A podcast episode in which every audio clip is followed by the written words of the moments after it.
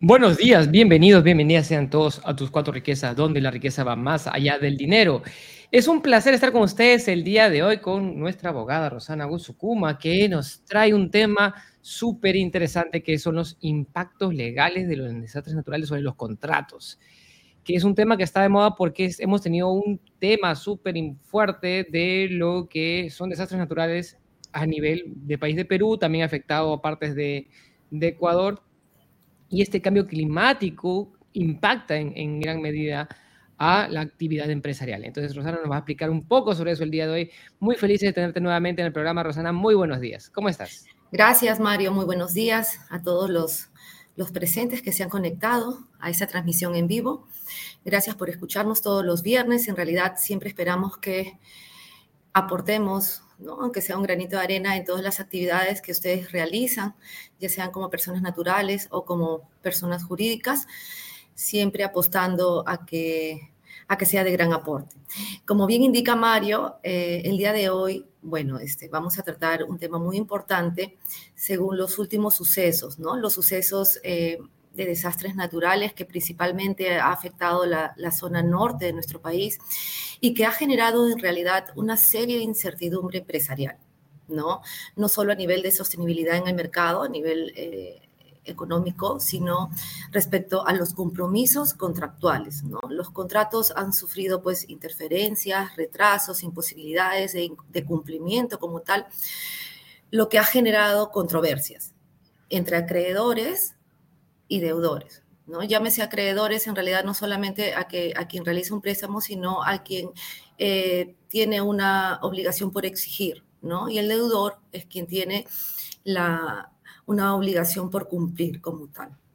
Entonces, em, a raíz de estas controversias es que mm, nos consultan y nos preguntan, eh, ¿soy eh, atribuible o me es atribuible ¿no? el incumplimiento contractual o existe algún eximente de responsabilidad en casos de estos desastres naturales. Y como bien sabemos, los desastres naturales son considerados como caso eh, fortuito, ¿no?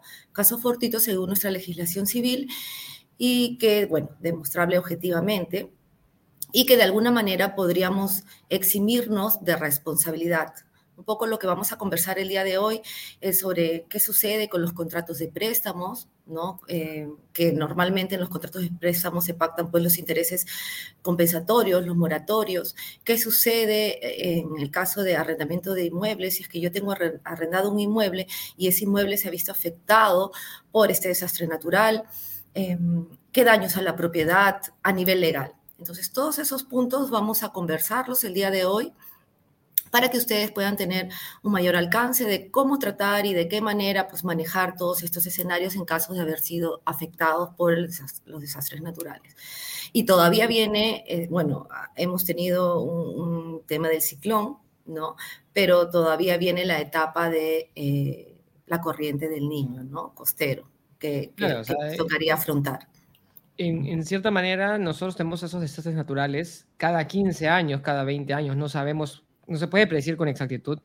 Y ese ciclón no ha sido la, potencia de un niño, pero ha tenido impactos tremendos sobre esto, ¿no? Entonces, el, por ejemplo, tenemos amigos en, la, en el área comercial, en Trujillo, en Chiclayo, en Piura, que han visto la pérdida completa eh, de sus negocios, sus, locales inundados. Las mercaderías, incluso, ¿no? La mercadería, las mercaderías. Y, incluso, incluso personas que tenían en su casa sus electrodomésticos, que los, que los, han, los han perdido por, por, este, las, por la altura del agua. Entonces, todos estos detalles eh, tienen impactos a nivel financiero, a nivel empresarial, a nivel contractual. Entonces, eh, eso es lo que nos va a enseñar el día de hoy Rosana, que es, que es sumamente interesante. Y saludos nos manda también acá Pavel, dice, hola, buenos días. Rosana y Mario desde, Perú. Y Inés también dice, buenos días, Rosana y Mario, muy agradecida de tanto conocimiento compartido en esta plataforma de tus cuatro riquezas. Tema súper actual e importante como todas las presentadas en esta plataforma. Gracias. Gracias Inés y gracias a todos que nos siguen. Y también en vivo y en diferido también a través de las redes YouTube, Facebook y también Spotify ahora. Muy bien, Rosa, entonces ¿Qué sucede cuando, cuando ocurren estos hechos de Dios, los llaman, ¿no? Estos este, eventos fortuitos. Hechos de Dios, eh, casos fortuitos, efectivamente, que, que, son impredecibles, ¿no?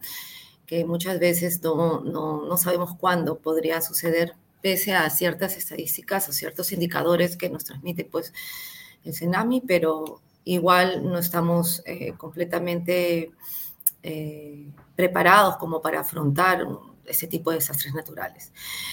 Como bien sabemos, eh, todos los seres humanos, bueno, las personas naturales, así como las personas jurídicas, andamos en, el día a día, en, nuestra rutina ordinaria, celebrando contratos. Una serie de contratos por diversas actividades que realizamos. ¿no?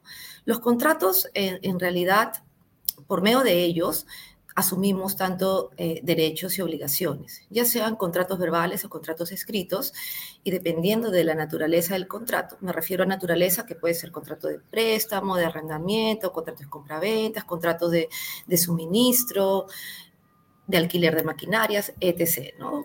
diversas modalidades contractuales, todos asumimos tanto derechos y obligaciones. ¿no? Por lo tanto, el contrato no es más que un acuerdo de voluntades de dos personas naturales o personas jurídicas que van a establecer relaciones jurídicas patrimoniales. Bajo este preámbulo y este contexto general, podríamos eh, empezar a hablar sobre qué sucede en el caso de contratos de préstamo. ¿no? Tenemos el contrato de préstamo, por ejemplo, entre particulares, pero también podríamos acceder a un contrato de préstamo o lo denominamos eh, un crédito ¿no? obtenido de una entidad bancaria o una caja municipal. Entonces, bajo ese contexto de un préstamo como tal, donde existe un acreedor y un deudor, ¿no? se van a generar, bueno, a raíz de un cronograma ya establecido con plazos de pago, se va a generar tanto los, bueno, los intereses moratorios, ¿no? los compensatorios y los moratorios, que se pueden ver afectados en razón de estos desastres naturales. ¿Por qué? Porque a raíz de esos desastres naturales puedo haber afectado mi actividad económica y al haber afectado impacta el flujo que tenía proyectado en relación a mis ventas, etc. Y por lo tanto existe mayor morosidad, ¿no? mayor incumplimiento en el pago según un cronograma establecido. Entonces, ¿qué deberíamos de hacer? En realidad deberíamos de negociar, sentarnos a conversar con nuestro acreedor y negociar, si, estamos hablando entre, privados, eh, deberíamos de suscribir una adenda al contrato. Muchas veces los acreedores son renuentes, ¿no? Sí. Pero deben de considerar, claro, son renuentes porque simplemente dicen, ese es lo que se pactó y viene ahí un principio jurídico que es el pacta sub que es... Eh, ya quedamos, ya quedamos. que las partes, eh, es que en realidad este, las partes se someten a los términos contractuales, ¿no? Porque tienen la libertad de contractuar eh, y se someten a lo que se haya establecido en un contrato. Sin embargo, un segundo, Rosanita, entonces, si te entiendo bien, o sea, cuando yo me pido un préstamo, lo normal es un, eh, un interés compensatorio. El interés compensatorio es el, interés tradicional que nos cobran cualquier banco. ¿Sí? O cualquier interés compensatorio por el uso del dinero, ¿no? y el interés moratorio. Es lo normal. El moratorio ocurre cuando yo me retraso en el pago. Exacto. O sea, cuando yo me retraso en el pago, ocurre, tengo que pagar un extra, una mora se llama un interés moratorio por el, por el, el pago tardío, el, retraso o, una mala, o, un mal, o un mal orden en mis pagos. Entonces se genera un interés adicional. Entonces, cuando hay estos desastres naturales, lo que nos está diciendo Rosana es que es muy probable que caigas en eso. ¿Por qué? Porque de repente imagínate que tu dinero está ahí y quedó cubierto por el lodo. O de repente tu actividad económica que tenías que vender algo y con eso pagas tu préstamo, no puedes pagarlo porque simplemente no pudiste venderlo, entregarlo. Imagínate, se cerraron las vías de comunicación, como ha pasado en muchas partes del país en esta, en esta, eh, en esta crisis del, del, desastre natural que ha habido, y no pudiste entregar los productos, por lo tanto no te pagaron, y como no te pagaron, entonces no pudiste pagar el préstamo y por lo tanto tienes interés. Entonces ahí es lo que nos está contando Rosana en este momento, que es la invitación a negociar con la persona o la entidad financiera que te dio el préstamo, ¿verdad? Sí, exacto. En el caso de la, entidad bancaria o cajas, eh, se rigen pues por los procedimientos que establezca la Superintendencia de Banca y Seguros, ¿no? Este, y de acuerdo a eso ya pactan una prórroga. No es un refinanciamiento, sino una prórroga, ¿no? Una prórroga en los plazos según los cronogramas. En el caso de, préstamos entre privados, ¿no? que no están regulados por la SBS, bueno, ya hay una negociación y se tiene que formalizar mediante la adenda al contrato, obviamente para que todo quede completamente establecido, ¿no? De repente un nuevo cronograma de pagos, este, un poco también prorrogando las fechas, ya para efectos de poder cumplir. No significa que se te exime de pagar la deuda, no. Es un tema de prórroga, ¿no? De los plazos para el pago y que no se devenguen, obviamente, los intereses moratorios. Excelente. Entonces, lo que haces es, dices, esta cuota, por así decirlo, ¿sí? esta cuota que no te, no te podía pagar a tiempo, la vamos a pasar de acá a uno o dos meses. Los intereses van a seguir corriendo, pero estamos coordinando para que no haya un interés con moratorio, es decir, no hay un interés adicional sobre esto que está acá. Entonces, es como que te dan tiempo de gracia. El tiempo de gracia, y eso es una cosa muy interesante, que las personas piensan que el tiempo de gracia es que no te cobran intereses. En el tiempo de gracia te cobran intereses, pero solamente que tienes pues ese mes o el siguiente, de repente no pagas eso ese, eh, directamente en ese mes, pero lo vas a pagar más adelante. Pero eso es, como lo coordinas también. No sé qué, qué me puedes decir tú, Rosana. Sí, exacto. Claro, los intereses compensatorios, que es por el uso en sí del dinero, que es propio, que son los que no, los que siempre se, se cobra, ¿no? pero lo que suspende es, es el devengo de los intereses moratorios. Y por lo tanto no me voy a ver afectado pues, de, de, ser eh, reportado en, en, algunos casos por las entidades bancarias al Infocor, ¿no? Porque normalmente cuando estás en mora es cuando te reportan al, al Infocor o a unas centrales de riesgo. Sin embargo, si es que todo está regularizado y formalizado, no tendría por qué afectar. ¿no? En las centrales, el reporte en las centrales de riesgo. Y financieramente ese, interés moratorio a veces es mortal.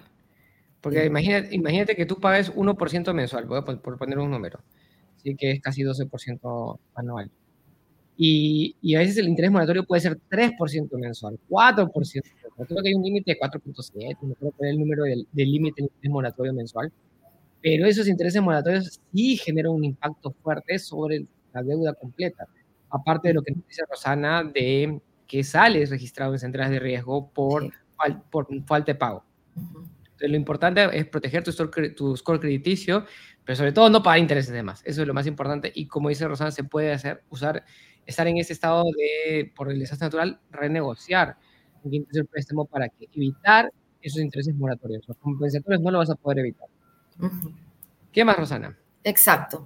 Bueno, eso sería en realidad los impactos en relación, los impactos generales y las recomendaciones que les brindo para efectos de, formalizar todo en lo que se refiere a los contratos de préstamos o contratos de crédito que se hayan celebrado, ¿no? Y que efectivamente ustedes hayan sido afectados, ¿no? De alguna u otra manera por los desastres naturales. O sea, si es que no han sido afectados, hay zonas en las cuales no han sido afectadas, obviamente no es lógico y no es objetivo hacer una negociación. O sea, no se trata de un aprovechamiento del, de, los sucesos. Sino hay, gente que se aprovecha de la situación. Exacto, sino que más bien de manera objetiva, este, si me he visto completamente afectado, demostrable, sustentable, entonces tendría que recurrir a estos mecanismos para poder darle una solución. Eso es en relación al, contrato de, préstamo, digamos, o mutuo, ¿no? Con nuestro Código Civil lo denomina mutuo. Pero tenemos también otros, otros, otras modalidades contractuales, como en el caso del arrendamiento. ¿no? ¿Qué sucede? O sea, esos contratos de arrendamiento frente a los desastres naturales. Ya sea, como, como bien he dicho al inicio, ya sea persona natural o persona jurídica, que de repente es inquilino, no es arrendatario de, una propiedad que se ha visto afectada. Entonces me surgen diversas interrogantes, diversas interrogantes, como por ejemplo, ¿no? Em, si el inmueble ha quedado completamente destruido por efecto del desastre natural, entonces, ¿qué sucedería? ¿El contrato sigue vigente? ¿No sigue vigente? El contrato de arrendamiento. ¿no? Yo consideraría, y según la, normativa civil, que siendo que el inmueble ha quedado destruido y ya no es posible su utilización, entonces el contrato se terminaría como tal. ¿No? Por ejemplo, si se, si se trata de una vivienda que quedó inhabitable, que ya no se podrá continuar viviendo en ella, entonces el contrato se termina. En este caso deberá entregar el propietario la posesión eh, al propietario, o sea, el inquilino entrega al propietario la posesión de lo que, de lo que quede en el inmueble y dejará obviamente de pagar la renta. ¿no? El, contrato de alquiler en realidad se concluye con, con, el, con la destrucción del mismo. ¿no? O sea, si entendemos, si te entiendo bien. Entonces, si yo tengo una propiedad, una casa, por así decirlo. Entonces, en esa casa viven personas que son mis inquilinos, yo se les alquilo. Y ellos están haciendo uso de esa casa para su, su personal o para cualquier cosa.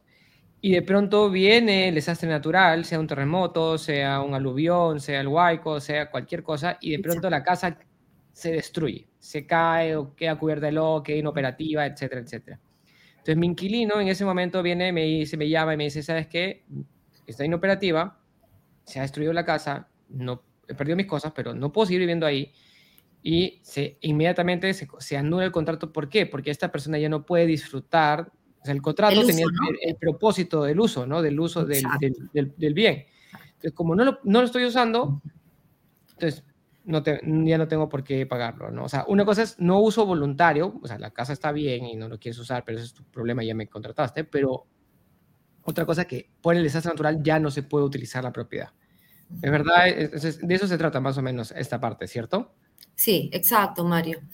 Y también otra de las preguntas que surgen es, muchas veces el propietario, quien tiene eh, bajo posesión la garantía, porque uno cuando, hace un contrato de arrendamiento, inicialmente pues se le entrega ya sea un mes de garantía o dos meses de garantía, no, para, para que deberá ser eh, devuelto al momento de la entrega del bien. Muchos de los propietarios pueden abusar de, esto y, y coger la garantía al momento que se le devuelve el bien sin embargo, si los daños en el inmueble se deben a un desastre natural, el propietario deberá de devolver la garantía que ha sido entregado, porque la garantía mm. em, no tiene esa finalidad de cubrir, salvo, salvo pacto en contrario, ¿no? Salvo que se haya pactado en contrario en, el contrato.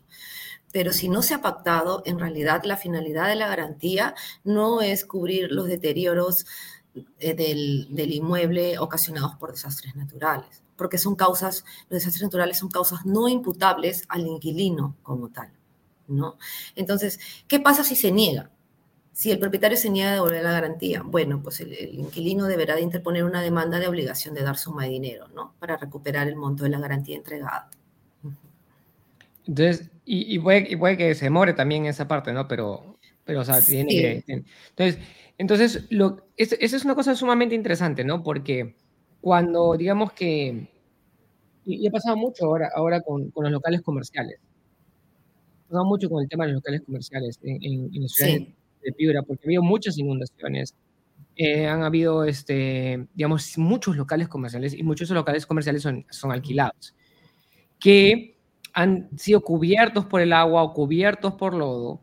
Entonces, también es parte del trabajo, creo que, del arrendador limpiar esa parte para habilitarlo rápidamente para que sus inquilinos lo sigan este, disfrutando. ¿Cómo funciona esa parte, Rosana? Mira, en realidad las reparaciones, las reparaciones del inmueble afectados por los desastres naturales corresponden al propietario como tal, ¿no? No al inquilino. Obviamente dentro del marco pues de la buena conducta, la buena diligencia que puede ser el inquilino, puede pues este, eh, hacer los esfuerzos para habilitarlos, pero la responsabilidad de reparación es atribuible al propietario. ¿no? Ahora, ¿qué sucede con la mercadería? Digamos que un inquilino, o sea, estamos hablando de la responsabilidad a nivel de la propiedad. Claro. Pero ¿qué sucede si es que yo tenía pues mi stock, tenía un almacén con todos los productos para, para poder distribuirlo? ¿No? como actividad económica. Y si estos productos se han destruido totalmente. Entonces, eso no corresponde que sea asumido, pues, obviamente, por el ¿no? Eso ya es responsabilidad del propio inquilino, porque corresponde al propio inquilino, pues, haber adoptado las medidas necesarias para garantizar sus pertenencias, ¿no? bueno, no sé, algunos, algunos recurren a, los seguros, ¿no? A la contratación de seguros, por ejemplo. Mis, amigos, que, están, que estaban, estamos escuchando, hay unos emprendedores en Trujillo, ¿no? Decía que tenían que salir corriendo porque se estaba inundando y, ir a las, a las tiendas y, poner todos los bienes eh, en, en alto. ¿sí? O sea, elevar todas las cosas para que el agua no inundara y no malograra la mercadería. Tomar acción, ¿no? Inmediata. Tomar acción, tomar la acción inmediata, poner las cosas en alto, acomodar las cosas, poner sacos de arenas en la entrada y comenzar a, a baldear y después te das cuenta que tenía un montón de, este, digamos, eh, en que entraban filtraciones por el techo, salían por los, por los tomacorrientes. O sea, realmente, realmente es un, escenario terrorífico, ¿no? O sea, eh, sobre todo tú como emprendedor que estás con... con hay, hay, personas, han habido casos, he visto noticias, un emprendedor que se pidió un préstamo para hacer su negocio y todo su negocio, ¡fum!, se lo, se lo llevó él. Entonces, lamentablemente no tenemos una cultura de seguros de, este tipo de, para, para este tipo de desastres, ¿no? Que para eso sirven los seguros. claro, normalmente las grandes empresas son las que contratan los seguros para mantener cobertura pues sus, sus pero los eh, pequeños, medianos empresarios pues definitivamente no tienen todavía una cultura de seguro porque eso incrementa, ellos piensan, o sea, en la mentalidad tienen que incrementar el costo, ¿no? Y por lo tanto, este, no le, no, deciden no contratar un seguro para, para poder coberturar pues, estos tipos de, eventos que pueden surgir. Hay que tener en cuenta también, Mario, de que muchos dicen que el Estado, que el gobierno se responsabilice. No. O sea, legalmente no existe responsabilidad del gobierno local o nacional de, de, asumir los gastos de reparación del inmueble que fue destruido por un desastre natural. Eso también hay que tener presente. Yo tengo una duda ahí. Yo tengo una duda muy grande que, siempre tengo, pero este, no sé si tú tienes esa, información. Es, o sea, en, en por ejemplo, en Trujillo, en, Piura, y, eso es respecto al, tema del gobierno, ¿no? O sea, dentro del, del, trabajo del gobierno, el gobierno tiene que invertir en infraestructura, ¿sí? Entonces, nosotros sabemos que viene un niño cada 8 o 10 años, pero, por ejemplo, el, que hayan pistas, o sea, nosotros en la costa tenemos, el nivel de lluvias que llega es bajísimo, bajísimo, bajísimo. Y cada cierto tiempo viene así de golpe y viene un montón y, y las calles, las, las, los desagües, nosotros, mientras que en Ayacucho todo tiene canaletas, mientras que en, en, en, Tarapoto tiene todo, tiene canaletas, el ángulo de la pista, todo está preparado para contrastar el tema de lluvias. Pero nosotros acá en las, en las ciudades, sobre todo costeñas, no tenemos esa preparación de infraestructura para evitar la, la digamos, es, estos canales de agua o, que se revienta un desagüe o que pase cualquier ese tipo de cosas. Entonces, en, en Estados Unidos, por ejemplo, si tú, te, si hay un bache, un hueco en la pista, tú puedes, y, y se te revienta la llanta en el, en el hueco, tú, o ocurre un accidente, tú puedes hacerle un juicio al gobierno por la responsabilidad de no reparar ese bache. Y, no sé si eso es medio extraño acá en Latinoamérica, pero... Claro, pero esos son por, por este, digamos, bienes estatales, bienes de, de, la sociedad, de la comunidad, no la, por la propiedad privada como tal. ¿No? Entonces, sí, efectivamente. ¿Por qué? Porque los gobiernos locales, regionales deben de incluir dentro de su plan ¿no? De su plan. Deben de, de, incluir la realización de proyectos que prevengan ese tipo de, situaciones y que en realidad eh, colaboren con, la, con la, esta brecha de infraestructura que tenemos. ¿no? Si sabemos efectivamente que este, nuestro país puede verse afectado cada cierto tiempo por ese tipo de situaciones naturales, entonces debería de haber una priorización en los proyectos que puedan coberturar pues, esta brecha de infraestructura que existe. Pero no, pues sabemos que, que no, no, no, existe quizás ese, ese, dinamismo, ¿no? Este, a nivel estatal, pero mm, aquí es, diferente a los bienes privados como tal, ¿no?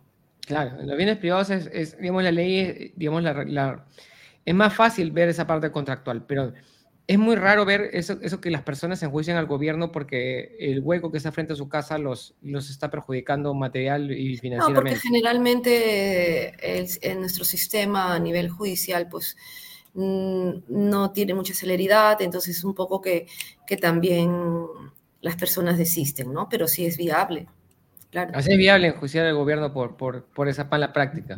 Claro. Eh, vamos a levantarnos todos para enjuiciar.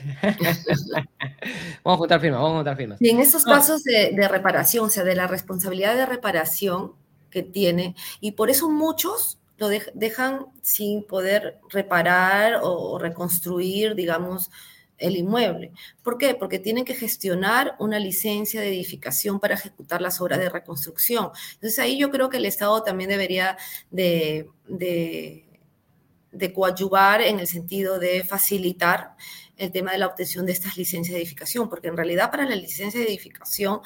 Eh, se requiere pues una serie de documentos, les resulta costoso también, porque tienes que contratar a ingenieros, arquitectos, etc., tienes que elaborar planos, tienes que recabar toda una, documentación técnica para poder obtener una licencia de edificación, ¿no? Y entonces ahí también e, e, es un poco que limita al propietario del inmueble y obviamente muchas veces lo dejan por...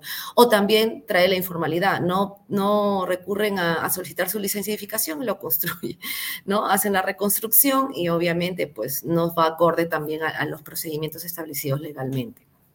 Y hay, y hay muchos casos también de personas que construyen en el cauce del río.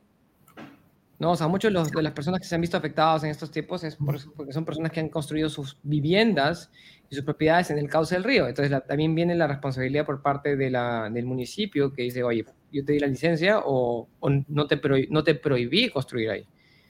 También. Responsabilidad obviamente compartida, pues, ¿no? Qué interesante, qué interesante. Entonces, ¿qué hacemos cuando ocurren estos casos que son, digamos, no pude entregarte el producto, no pude cumplir el contrato. Entonces es invitar, le es la invitación a la negociación con la otra parte. Claro, y en realidad eh, hay, que, hay que tener en cuenta que eso, los desastres naturales son em, considerados eh, dentro del marco de la responsabilidad civil como eh, eximentes de responsabilidad por casos fortuitos. O sea, la regla general es que nosotros al suscribir contratos como bien les he indicado, eh, nos tenemos, generamos derechos y obligaciones. Entonces tenemos una responsabilidad civil contractual, obviamente, de cumplir con las obligaciones asumidas en virtud del contrato. Pero ah, existe un rompimiento de, esa responsabilidad, de ese nexo causal, cuando estamos frente a un caso fortuito o fuerza mayor. Ahorita estamos hablando de desastres naturales, por eso nos enfocamos en casos fortuitos, pero también eh, puede darse por casos de, fuerza mayor, ¿no? Cuando hay generalmente intervención de, de, ser humano. Fuerza mayor, por ejemplo, alguna medida dictada por el gobierno, no sé, Estado de emergencia o lo que ha pasado como, salió en las épocas de, de, COVID, ¿no? Este, no puedes, este, se restringen las actividades económicas, etc. ¿no? Entonces, eso es fuerza mayor. Entonces, eso es, nos, nos atribuye exhibirnos de responsabilidad frente a un incumplimiento contractual.